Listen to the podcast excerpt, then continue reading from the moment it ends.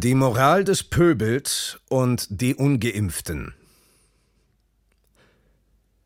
Propaganda muss die Verlagerung von Aggressionen erleichtern, indem sie die Ziele des Hasses benennt. Joseph Goebbels wir würden gerne glauben, dass moderne Gesellschaften wie die unsere barbarische Bräuche wie Menschenopfer hinter sich gelassen haben. Sicher, wir suchen immer noch nach Sündenböcken und opfern Menschen im übertragenen Sinne auf dem Altar der öffentlichen Meinung, aber wir töten keine Menschen mehr in der Hoffnung, die Götter zu besänftigen oder die Ordnung wiederherzustellen. Oder doch? Einige Wissenschaftler sind der Meinung, dass wir das tun. In Anlehnung an den verstorbenen Philosophen René Girard vertreten sie die Auffassung, dass Menschenopfer auch heute noch in Form der Todesstrafe und der Inhaftierung, einer Entfernung aus der Gesellschaft, praktiziert werden. Girard vertrat die Ansicht, dass Menschenopfer als Reaktion auf eine Opferkrise entstanden sind, wie er es nannte. Die ursprüngliche Opferkrise, die größte Bedrohung für die frühen Gesellschaften, waren eskalierende Zyklen von Gewalt und Vergeltung. Die Lösung bestand darin, die Rache voneinander weg und in gewaltsamer Einmütigkeit auf einen Sündenbock oder eine Klasse von Sündenböcken zu lenken. Sobald dieses Muster etabliert war, wurde es in Mythen und Ritualen festgehalten, präventiv als Menschenopfer angewandt und als Reaktion auf jede andere Krise, die die Gesellschaft bedrohte, ausgeführt. Nach dieser Auffassung hat die Todesstrafe ihren Ursprung im Menschenopfer und ist auch ein Menschenopfer. Sie erfüllt dieselbe Funktion. Die Verhinderung gegenseitiger Gewalt durch einmütige Gewalt. Sie tut dies, indem sie die Rache monopolisiert und den Kreislauf der Vergeltungsgewalt bei der ersten Wiederholung unterbricht. Das funktioniert unabhängig davon, ob die Person, die hingerichtet oder eingekerkert wird, eines Verbrechens schuldig ist oder nicht. Gerechtigkeit ist ein Deckmantel für etwas viel Ursprünglicheres. Der Theologe Brian K. Smith schreibt, das Subjekt einer modernen Hinrichtung kann auch multivalente Bedeutungen tragen. Unter anderem, das heißt rassische und ökonomische metonymische Potenziale, könnte eine solche Figur als Repräsentant aller Verbrechen, der Unordnung und des sozialen Chaos, des Werteverfalls usw. So dienen. Abgesehen von der abschreckenden Wirkung, die die Todesstrafe haben könnte, ist sie eine ziemlich drastische Antwort auf ein soziales Problem. Illegale und unerlaubte Gewalt. Mit anderen Worten, was wir mit der Sprache der Gerechtigkeit und der Abschreckung begründen, ist in Wirklichkeit ein Blutritual, bei dem ein Mensch, ob schuldig oder nicht, zum Symbol wird.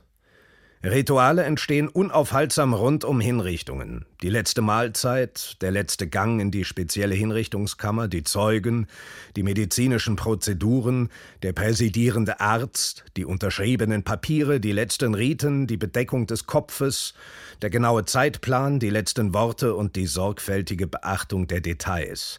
All das kennzeichnet die Hinrichtung als etwas Eigenes, Besonderes, Heiliges.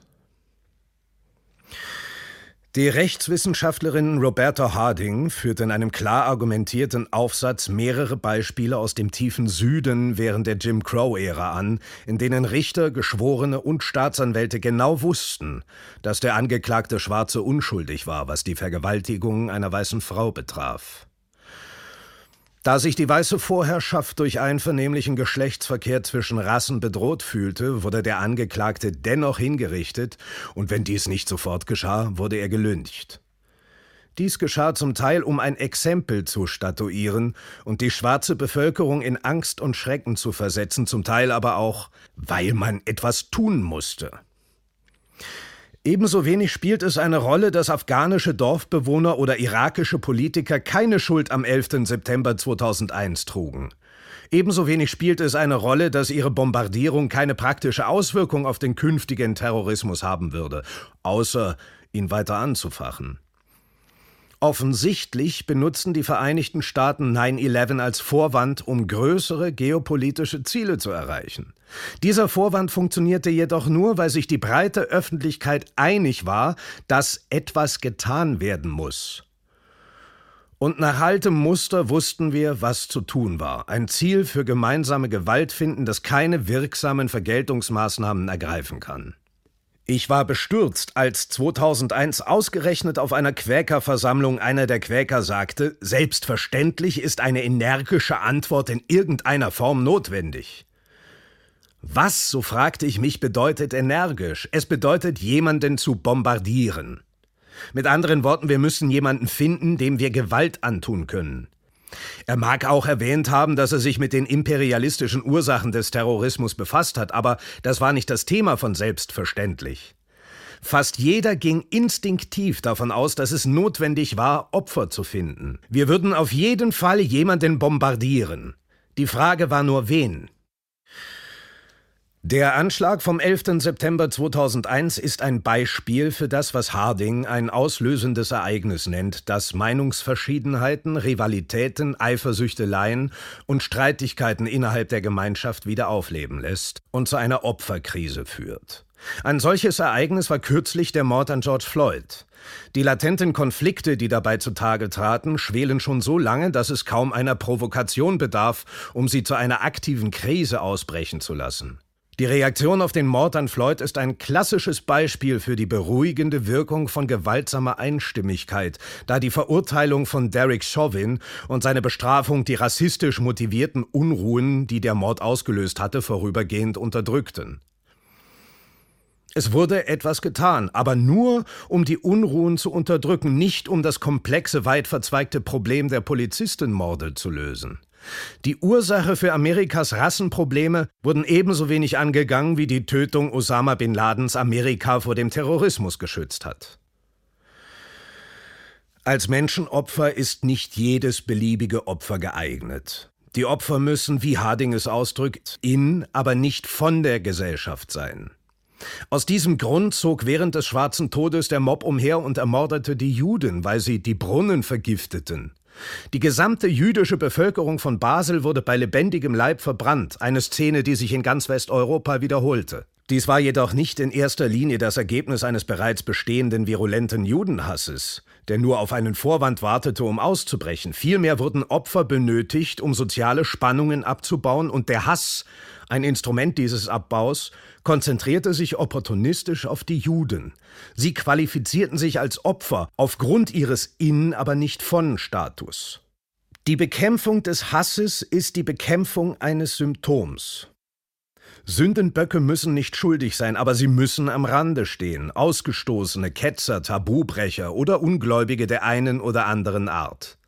Wenn sie zu fremd sind, eignen sie sich nicht als Übertragungsobjekte für die Aggression der eigenen Gruppe. Sie können auch keine vollwertigen Mitglieder der Gesellschaft sein, da sonst Rachezyklen ausgelöst werden. Wenn sie nicht schon randständig sind, müssen sie es werden. Es war rituell wichtig, dass Derek Chauvin als Rassist und weißer Vorherrscher dargestellt wurde. Dann konnte seine Entfernung aus der Gesellschaft symbolisch als die Beseitigung des Rassismus selbst dienen. Nur um das klarzustellen, ich sage nicht, dass die Verurteilung von Derek Chauvin wegen des Mordes an George Floyd ungerecht war. Ich sage nur, dass nicht nur Gerechtigkeit geübt wurde. Wer, abgesehen von Kriminellen, steht heute stellvertretend für Smiths Unordnung, sozialem Chaos und Wertezerfall, die die Welt zu überrollen scheinen? Die meiste Zeit meines Lebens dienten äußere Feinde und eine Erzählung über die Nation dazu, die Gesellschaft zu einen der Kommunismus und die Sowjetunion, der islamische Terrorismus, die Mission zum Mond und die Mythologie des Fortschritts. Heute ist die Sowjetunion längst tot, der Terrorismus hat seinen Schrecken verloren, der Mond ist langweilig und der Fortschrittsmythos befindet sich im Niedergang. Der gesellschaftliche Streit brennt immer heißer ohne den breiten Konsens, der notwendig ist, um ihn in vereinende Gewalt umzuwandeln. Für die Rechten stehen Antifa, Black Lives Matters Demonstranten, Akademiker der kritischen Rassentheorie und Einwanderer ohne Papiere für soziales Chaos und den Zusammenbruch der Werte. Für die Linken sind es die Proud Boys, rechte Milizen, weiße Rassisten, QAnon, die Kapitolrandalierer und die aufkeimende neue Kategorie der inländischen Extremisten. Und schließlich gibt es eine vielversprechende neue Klasse von Sündenböcken, die Ketzer unserer Zeit, die sich der Links-Rechts-Kategorisierung widersetzen. die Impfgegner. Als leicht identifizierbare Teilpopulation sind sie ideale Sündenbock-Kandidaten. Dabei spielt es keine Rolle, ob einer von ihnen eine echte Bedrohung für die Gesellschaft darstellt. Wie bei den Personen, die strafrechtlich verfolgt werden, ist ihre Schuld für das Projekt der Wiederherstellung der Ordnung durch Blutopfer oder Ausschluss aus der Gemeinschaft durch Inhaftierung oder in einer lauren, aber möglicherweise präfigurativen Form durch Annullierung irrelevant. Es genügt, wenn die entmenschlichte Klasse die blinde Empörung und den Zorn hervorruft, die notwendig sind, um einen Ausbruch von vereinigender Gewalt zu bewirken. In der heutigen Zeit ist es von größerer Bedeutung, dass diese ursprüngliche Energie des Mobs für faschistische politische Ziele nutzbar gemacht werden kann.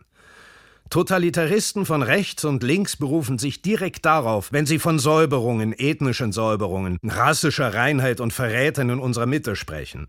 Die geopferten Personen werden mit Verunreinigung oder Ansteckung assoziiert. Ihre Beseitigung reinigt also die Gesellschaft. Ich kenne Menschen aus dem Bereich der alternativen Gesundheit, die als so unrein gelten, dass sie gelöscht werden können, wenn ich ihren Namen in einem Tweet oder Facebook-Post erwähne. Die Löschung ist garantiert, wenn ich auf einen Artikel oder ein Interview mit Ihnen verweise. Die Bereitschaft der Öffentlichkeit, eine solch eklatante Zensur zu akzeptieren, lässt sich nicht allein dadurch erklären, dass sie dem Vorwand der Bekämpfung von Fehlinformationen Glauben schenkt.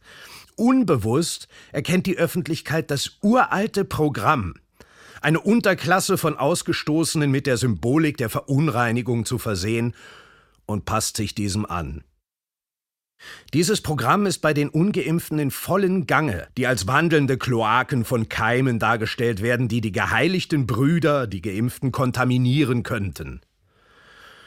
Meine Frau las heute auf einer Akupunktur-Facebook-Seite, von der man erwarten würde, dass sie der Schulmedizin skeptisch gegenübersteht, auf der jemand fragte, welches Wort fällt mir ein, um ungeimpfte Menschen zu beschreiben? Die Antworten waren Dinge wie Dreck, Arschlöcher und Todesser. Dies ist genau die Entmenschlichung, die notwendig ist, um eine Klasse von Menschen auf die Säuberung vorzubereiten. Die Wissenschaft, die hinter dieser Darstellung steht, ist zweifelhaft. Im Gegensatz zur Assoziation der ungeimpften mit der öffentlichen Gefahr behaupten einige Experten, dass es die geimpften sind, die durch den Selektionsdruck mit größerer Wahrscheinlichkeit mutierte Varianten hervorbringen. So wie Antibiotika bei Bakterien zu höheren Mutationsraten und einer adaptiven Evolution führen, was wiederum eine Antibiotikaresistenz zur Folge hat, so könnten auch Impfstoffe die Viren zur Mutation zwingen. Daher die Aussicht auf endlose Auffrischung gegen immer neue Varianten. Dieses Phänomen wird seit Jahrzehnten untersucht, wie es ein Artikel auf meiner Lieblingswebsite für Mathematik und Wissenschaft Quanta beschreibt. Die mutierten Varianten entziehen sich den durch den Impfstoff induzierten Antikörpern im Gegensatz zu der robusten Immunität, die einigen Wissenschaftlern zufolge diejenigen, die bereits an Covid erkrankt sind, gegen alle Varianten haben. Es ist jedoch nicht meine Absicht, hier einen wissenschaftlichen Beweis zu präsentieren. Mir geht es darum, dass diejenigen in der wissenschaftlichen und medizinischen Gemeinschaft, die sich der Verteufelung der ungeimpften widersetzen, nicht nur mit gegenteiligen wissenschaftlichen Ansichten konfrontiert sind, sondern auch mit alten, mächtigen psychosozialen Kräften. Sie können über die Wissenschaft diskutieren, so viel Sie wollen, aber Sie haben es mit etwas viel Größerem zu tun. Die ruandischen Wissenschaftler hätten genauso gut über die Grundsätze der Hutu-Macht debattieren können, so viel hätte das gebracht. Vielleicht ist das Beispiel der Nazis hier passender, denn die Nazis haben sich bei ihren Vernichtungsfeldzügen auf die Wissenschaft berufen. Damals wie heute war die Wissenschaft ein Deckmantel für etwas viel Ursprünglicheres.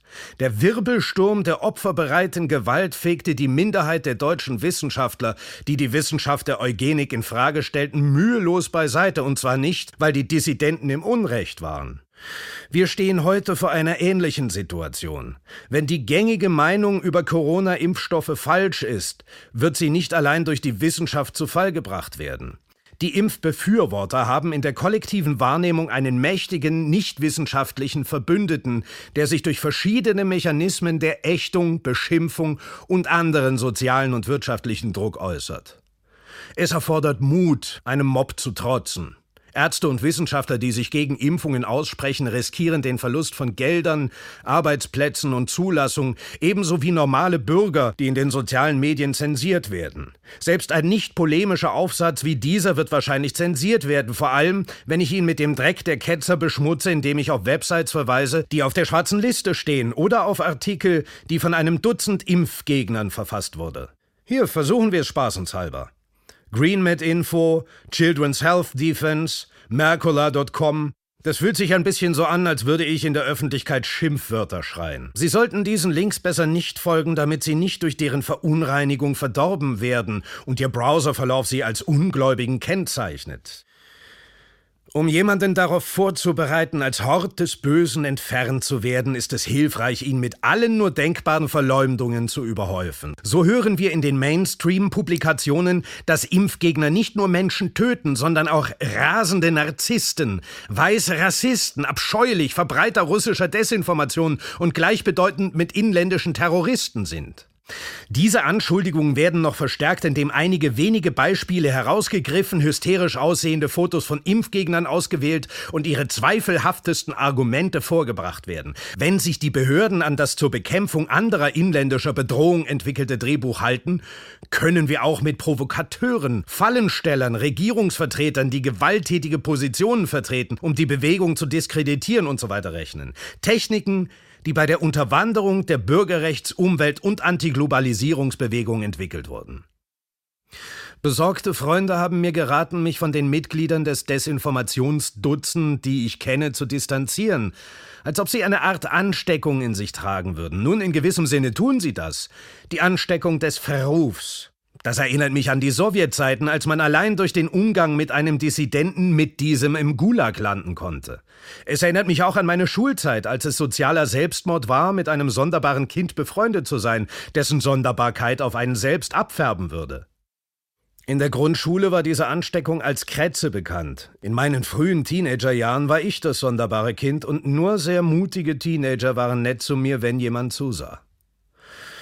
Offensichtlich durchdringt die grundlegende soziale Dynamik die Gesellschaft auf vielen Ebenen. Ein tief verwurzelter Instinkt erkennt die Gefahr, die von der Zugehörigkeit zu einer ausgegrenzten Unterklasse ausgeht.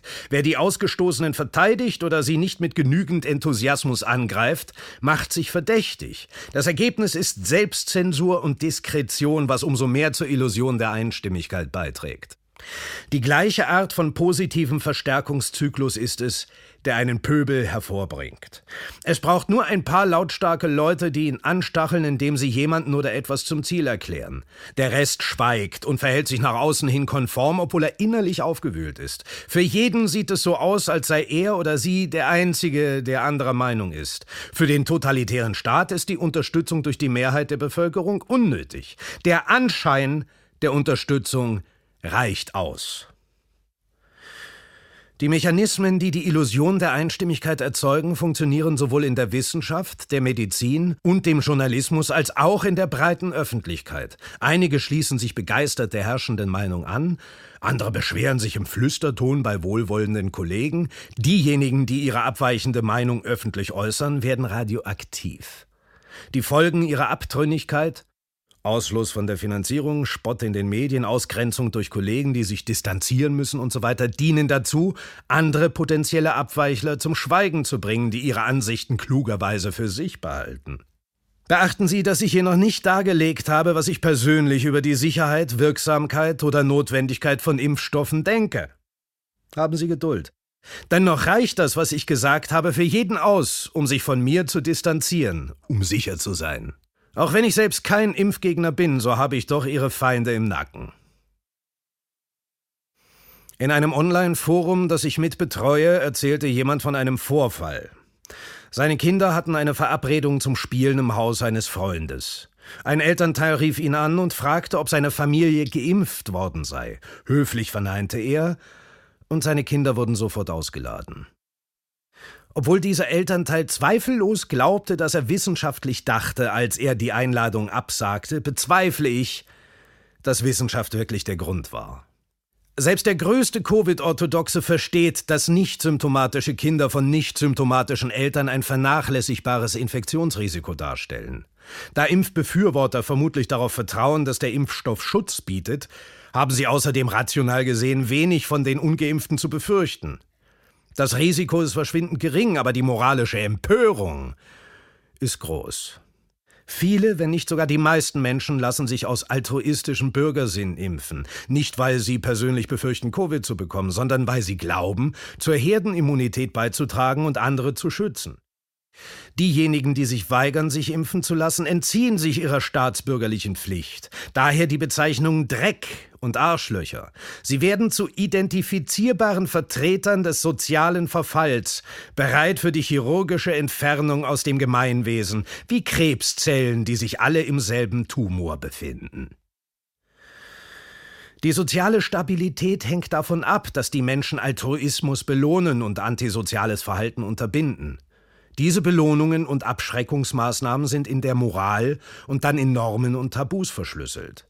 Wenn man die Rituale des Stammes befolgt und die Tabus vermeidet und diejenigen, die dies nicht tun, beschimpft und bestraft, kann man sich beruhigt darauf verlassen, ein guter Mensch zu sein. Ein zusätzlicher Vorteil ist, dass man sich als Teil der moralischen Mehrheit, als vollwertiges Mitglied der Gesellschaft und nicht als Teil der opferbereiten Minderheit auszeichnet. Unsere Furcht vor Nonkonformität entspringt einer alten Erfahrung, die so tief verwurzelt ist, dass sie zu einem Instinkt geworden ist. Es ist schwer, sie von der Moral zu unterscheiden.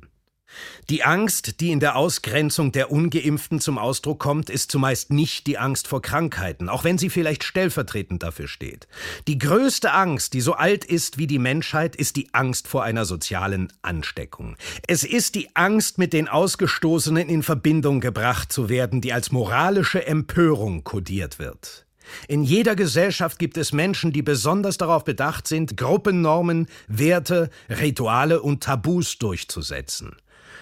Es kann sich dabei um Kontrolltypen handeln oder sie kümmern sich einfach um das Gemeinwohl. Sie erfüllen eine wichtige Funktion, denn die Normen und Rituale sind auf die soziale und ökologische Gesundheit ausgerichtet. Wenn jedoch korrupte Kräfte die Normen durch Propaganda und Informationskontrolle unterwandern, können diese guten Menschen zu Instrumenten totalitärer Kontrolle werden. Diejenigen, die einen Sündenbock suchen, glauben vielleicht wirklich, ja sogar inbrünstig an das Narrativ ungeimpfte gefährden andere. Auch wenn ich die Beweise für das Gegenteil überzeugend finde, werde ich nicht versuchen, einen Fall dafür zu konstruieren, der über die Andeutung hinausgeht, die ich bereits gemacht habe. Wie man so schön sagt, man kann niemanden aus einer Position herausreden, in die er sich nicht selbst hineingedacht hat. Außerdem würden die meisten Zitate, die ich verwenden würde, aus Quellen stammen, die auf der schwarzen Liste stehen und die aufgrund ihrer Ketzerei für diejenigen, die offiziellen Informationsquellen vertrauen, inakzeptabel seien. Wenn Sie den offiziellen Quellen vertrauen, dann vertrauen Sie darauf, dass Sie die ketzerischen Informationen ausschließen. Wenn die offiziellen Quellen alle abweichenden Meinungen ausschließen, dann werden alle abweichenden Meinungen für diejenigen, die ihnen vertrauen, von vornherein ungültig. Folglich wandert ein Großteil der abweichenden Meinungen auf fragwürdige rechte Websites ab, die nicht über die Mittel verfügen, Fakten zu überprüfen und Quellen zu hinterfragen.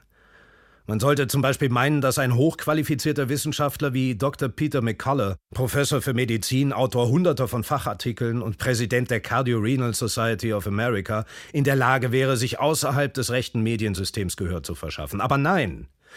Er wurde an Orte wie die rechtsgerichtete katholische John Henry Weston Show verbannt. Ich wünschte, ich könnte einen Link zu diesem überzeugenden Interview irgendwo anders unterbringen, vor allem weil McColles Ansichten wirklich nichts Rechtes an sich haben. Tragischerweise sind die Websites, auf denen Leute wie McCullough zu finden sind, oft auch die Heimat von Artikeln, die sich gegen Einwanderer und LGBTQ richten, die die gleiche Taktik wie bei den Impfgegnern anwenden, die auf die gleiche Schablone der Entmenschlichung und des Sündenbocks zurückgreifen und die sich für die gleichen faschistischen Ziele eignen. Aus diesen Gründen werde ich mich nicht allzu sehr bemühen, meine Überzeugung zu untermauern, dass die Corona-Impfstoffe viel gefährlicher, weniger wirksam und weniger notwendig sind, als man uns weismachen will. Und ich kann es auch ausdrücklich sagen, um den Zensoren einen Gefallen zu tun und ihnen die Entscheidung zu erleichtern, was sie mit diesem Artikel machen sollen. Sie scheinen auch nicht so gefährlich zu sein, zumindest auf kurze Zeit, wie manche befürchten. Die Menschen fallen nicht tot auf den Straßen um oder verwandeln sich in Zombies. Den meisten meiner geimpften Freunde scheint es gut zu gehen. Es ist also schwer zu sagen. Die Wissenschaft zu diesem Thema ist durch finanzielle Anreize und systematische Voreingenommenheit so vernebelt, dass es unmöglich ist, sich darauf zu verlassen, einen Weg durch diese Dunkelheit zu finden. Das System der Forschung und des öffentlichen Gesundheitswesens unterdrückt generische Medikamente und Ernährungstherapien, die nachweislich die Covid-Symptome und die Sterblichkeitsrate erheblich verringern, sodass Impfstoffe die einzige Wahl bleiben. Außerdem werden zahlreiche plausible Mechanismen für ernsthafte Langzeitschäden nicht angemessen untersucht. Plausibel ist natürlich nicht gleichbedeutend mit Gewissheit. Zum jetzigen Zeitpunkt weiß niemand, was die langfristigen Auswirkungen sein werden und kann es auch nicht wissen. Mir geht es jedoch nicht darum, dass die Impfgegner im Recht sind und zu Unrecht verfolgt werden. Es geht darum, dass ihre Verfolgung einem Muster folgt, das wenig damit zu tun hat, ob sie Recht oder Unrecht haben, unschuldig oder schuldig sind. Die Unzuverlässigkeit der Wissenschaft unterstreicht diesen Punkt und legt nahe, dass wir die tödlichen sozialen Impulse, die die Wissenschaft verschleiert, genau unter die Lupe nehmen sollten. Die Behauptung, dass offizielle Quellen jeden Dissens ausschließen, ist eine Übertreibung. Tatsächlich stimmen geprüfte Veröffentlichungen und hochqualifizierte Ärzte und Wissenschaftler mit vielem von dem überein, was ich gesagt habe. Zugegeben, sie sind in der Minderheit. Aber wenn sie recht hätten, würden wir das nicht so leicht merken. Die Mechanismen zur Kontrolle von Fehlinformationen funktionieren genauso gut, um echte Informationen zu kontrollieren, die den offiziellen Quellen widersprechen. Mit der vorstehenden Analyse sollen andere Erklärungen für die Covid-Konformität nicht entkräftet werden. Der Einfluss von Big Pharma auf die Forschung, die Medien und die Regierung, die herrschenden medizinischen Paradigmen, die Gesundheit als eine Frage des Gewinnes eines Krieges gegen Keime betrachten, ein allgemeines gesellschaftliches Klima der Angst, der Besessenheit von Sicherheit, der Phobie und der Verleugnung des Todes und was vielleicht am wichtigsten ist, die lange Zeit bestehende Entmündigung des Einzelnen, seine eigene Gesundheit zu schützen. Die vorstehende Analyse ist auch nicht unvereinbar mit der Theorie, dass es sich bei Covid und dem Impfprogramm um eine totalitäre Verschwörung zur Überwachung, Verfolgung, Impfung und Kontrolle jedes einzelnen Menschen auf der Erde handelt. Es besteht kaum ein Zweifel daran, dass eine Art totalitäres Programm im Gange ist. Doch ich habe lange daran geglaubt, dass es sich um ein sich entwickelndes Phänomen handelt, bei dem sich Synchronizitäten häufen, um den verborgenen Mythos und die Ideologie der Separation zu erfüllen, und nicht um eine vorsätzliche Verschwörung zwischen menschlichen Verschwörern. Jetzt glaube ich, dass beides wahr ist. Das Letztere ist dem Ersteren untergeordnet, sein Avatar, sein Symptom, sein Ausdruck. Verschwörungen und die geheimen Machenschaften der Macht sind zwar nicht die tiefste Erklärung für die gegenwärtige Misere der Menschheit, aber sie funktionieren, und ich bin zu der Einsicht gelangt, dass sich einige Dinge in unserer gegenwärtigen historischen Situation am besten mit diesen Begriffen erklären lassen.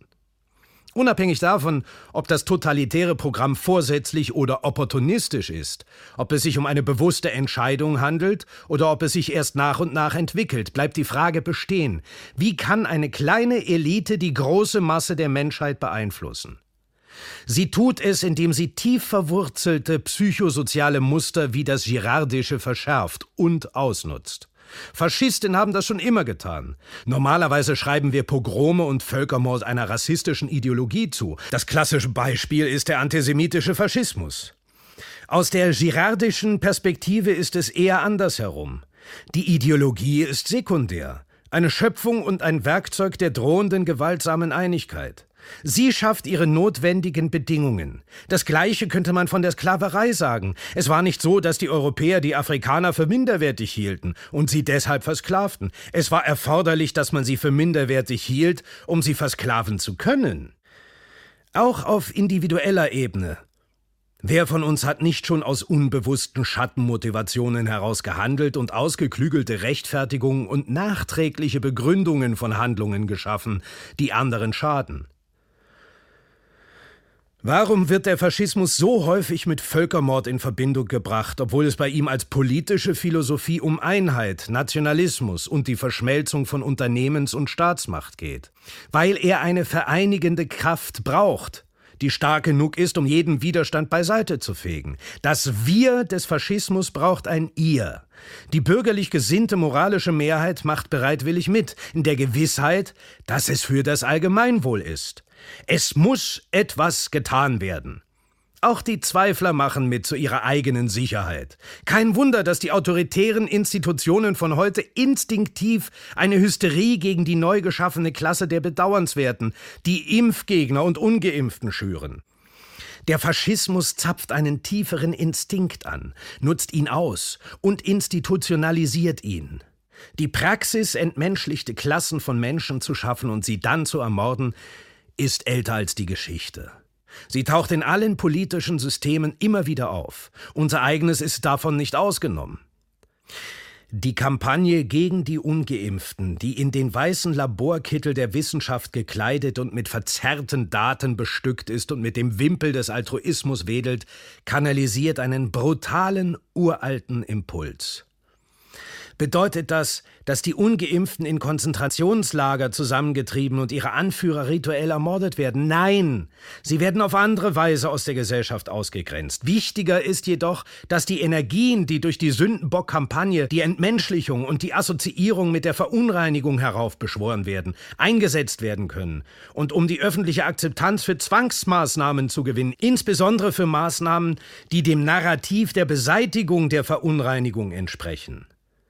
Derzeit ist für die Einreise in bestimmte Länder ein Impfpass erforderlich. Stellen Sie sich vor, Sie bräuchten einen, um einkaufen zu gehen, ein Auto zu fahren oder Ihr Haus zu verlassen. Er wäre überall dort leicht durchsetzbar, wo das Internet of Things, das Internet der Dinge eingeführt werden würde, in dem alles vom Auto bis zum Türschloss zentral gesteuert wird.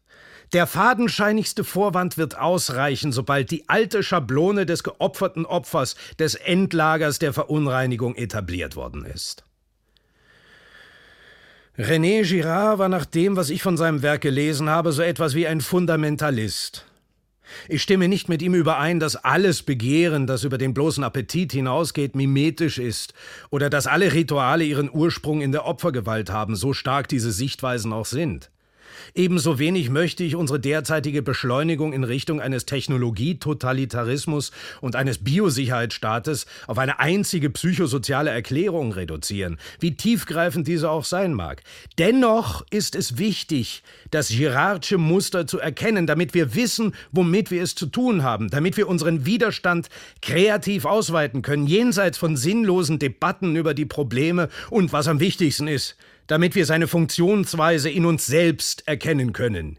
Jede Bewegung, die sich in ihrer Rhetorik der Verachtung bedient, entspricht dem Girardschen Impuls. Elemente des Sündenbock-Systems wie Entmenschlichung, Gerüchteküche, Stereotypisierung, Bestrafung als Gerechtigkeit und Mob-Mentalität sind in Dissidentengemeinschaften ebenso lebendig wie im Mainstream. Wer diese Kräfte zum Sieg führt, wird eine neue Tyrannei schaffen, die nicht besser ist als die vorherige. Es gibt einen anderen Weg und eine bessere Zukunft. Diese Zukunft reicht in die Gegenwart und die Vergangenheit hinein, um sich jedes Mal zu zeigen, wenn Rache der Vergebung, Feindschaft der Versöhnung, Schuld dem Mitgefühl, Urteil dem Verständnis, Strafe der Gerechtigkeit, Rivalität der Zusammenarbeit und Misstrauen dem Lachen weicht. Die Transzendenz liegt im Menschen selbst. Du, du, du sollst